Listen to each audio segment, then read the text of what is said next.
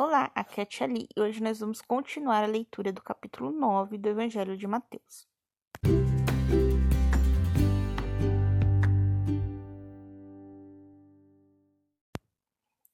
Bem-vindos aos Novenáticos Kids, e hoje nós vamos continuar a leitura do capítulo 9 do Evangelho de Mateus. Vamos ver agora a partir do versículo 32. O possesso mudo. Mal tinham saído e trouxeram a Jesus um possesso que era mudo. Quando o demônio foi expulso, o mudo começou a falar. O povo, cheio de admiração, comentou: Nunca aconteceu isso em Israel. Os fariseus, porém, replicavam: É pelo poder do príncipe dos demônios que ele expulsa os demônios. Então vamos lá, entender isso aqui. Primeiro, quem são os fariseus? Os fariseus são aquele povo que eu falei que falava uma coisa e fazia outra, né? Então, o que, que os fariseus queriam? Eles queriam achar um jeito de dizer que Jesus não era o filho de Deus, que ainda não havia chegado o tempo, né, da libertação, né? Então, eles queriam dar um jeitinho. E como Jesus estava ficando famoso, porque estava fazendo muitos milagres e tal, eles queriam dar um jeito de prender Jesus, né? E de fazer o povo não acreditar mais em Jesus. Então aqui levam para Jesus um homem mudo que é, teoricamente estava possuído pelo demônio. Eu já falei para vocês que muitas vezes é, pela alguns desses demônios que estão aqui não eram demônios de verdade, né? Eram doenças, né? Então, assim, Jesus, né? Aqui diz o demônio foi expulso, ou seja, realmente, né? Tinha um. Como eu vou dizer? Um demônio ali, né? Na história, né?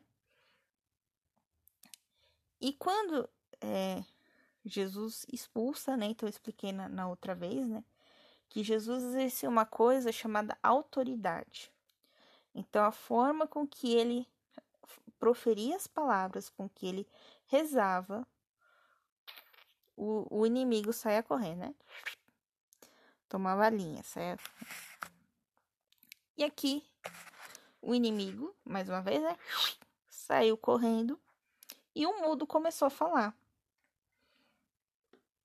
E o povo ficou assim: Meu Deus, mas isso nunca aconteceu. Nossa, né? A gente não sabia o que fazer com, com as pessoas, né? Que, que tinham uma doença muito terrível, que não tinha cura, ou que estavam ali possuídos, né, pelo demônio, né? E aí chega lá o fariseu e fala: ele só conseguiu tirar o demônio porque ele é o príncipe dos demônios. Né? Ou seja, porque ele é o chefe dos demônios. Só que é, não faz sentido, né? O demônio expulsar o próprio demônio não faz o menor sentido, gente. Hum, nenhum, né? Totalmente sem noção esse fariseu aqui, né? Então, é, Jesus expulsa o demônio porque ele é o filho de Deus e ele sabe fazer né, essa oração com autoridade para expulsar os demônios. E nós aprendemos isso com, com Jesus. Assim como os apóstolos. Tem uma outra parte que ele fala para os apóstolos que agora eles têm autoridade para expulsar os demônios. Então nós também temos isso. Porque nós aprendemos com Cristo mas você é uma criança, tá bom? Então você não vai tentar fazer isso, tá? Deixa para os adultos fazer esse tipo de coisa, beleza? Até mesmo que vocês têm muito para aprender ainda e vocês têm que aprender, principalmente até a autoridade, tá bom? Então ainda tem muita coisa para percorrer ainda, não vão se meter com com o que não se sabe. Então vamos para o último pedacinho do capítulo 9. Operários para Messi. Versículo 35. Jesus andava por todas as cidades e aldeias, ensinando em suas sinagogas, pregando o evangelho do reino e curando toda doença e enfermidade.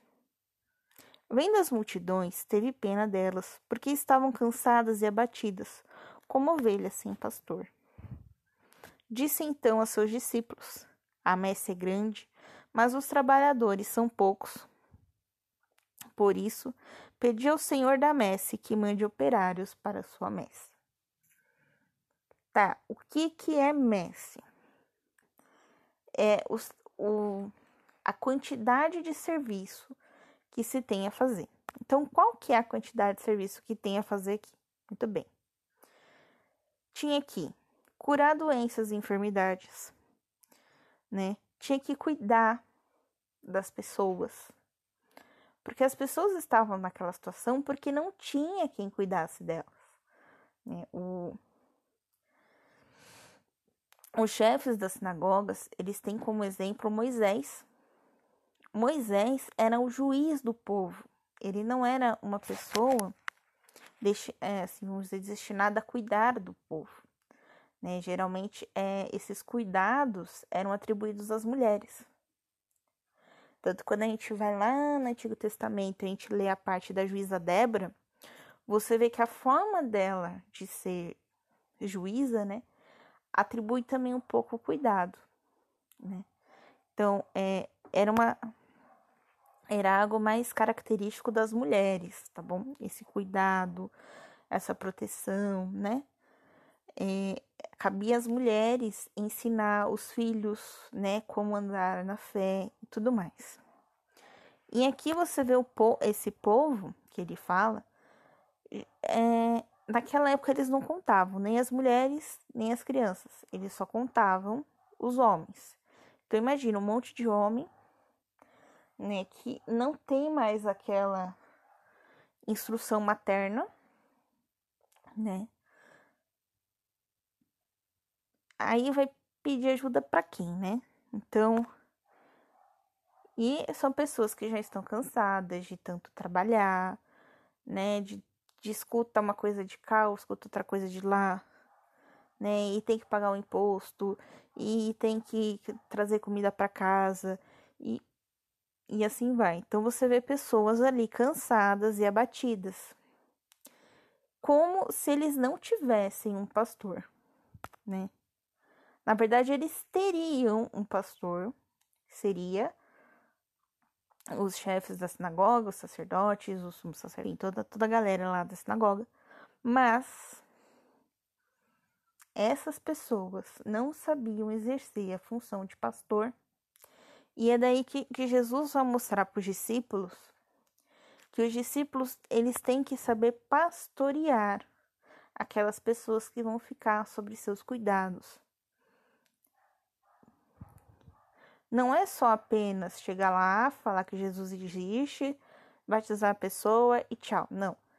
Tem que ter todo um cuidado depois disso, né? Para pastorear a pessoa, para poder ensinar a pessoa a passar, né, a palavra de Jesus Cristo para os outros e assim por diante. E aí ele fala que como o número de serviços é muito grande, então, imagina, evangelizar, curar e pastorear. Então, é, uma, é um serviço muito grande. Principalmente que aqui ele fala aqui, ó, vendo as multidões. Então, imagine um monte de pessoas, né? Um monte de homens, mais as mulheres, mais os filhos, né? Então, é muita gente. Então, ele fala, ele só tem 12 trabalhadores. Por isso ele pede para o Senhor que mande mais operários. Ou seja, a partir dos 12, mais operários serão formados. E, e a consequência é essa: cada 12 formar 12, e assim vai. Tá? Essa é a, é a dinâmica aqui. Que muitos movimentos até pregam isso, né? E faz grupinho de 12, depois mais 12, depois mais 12, depois mais 12. Depois... E assim vai. certo?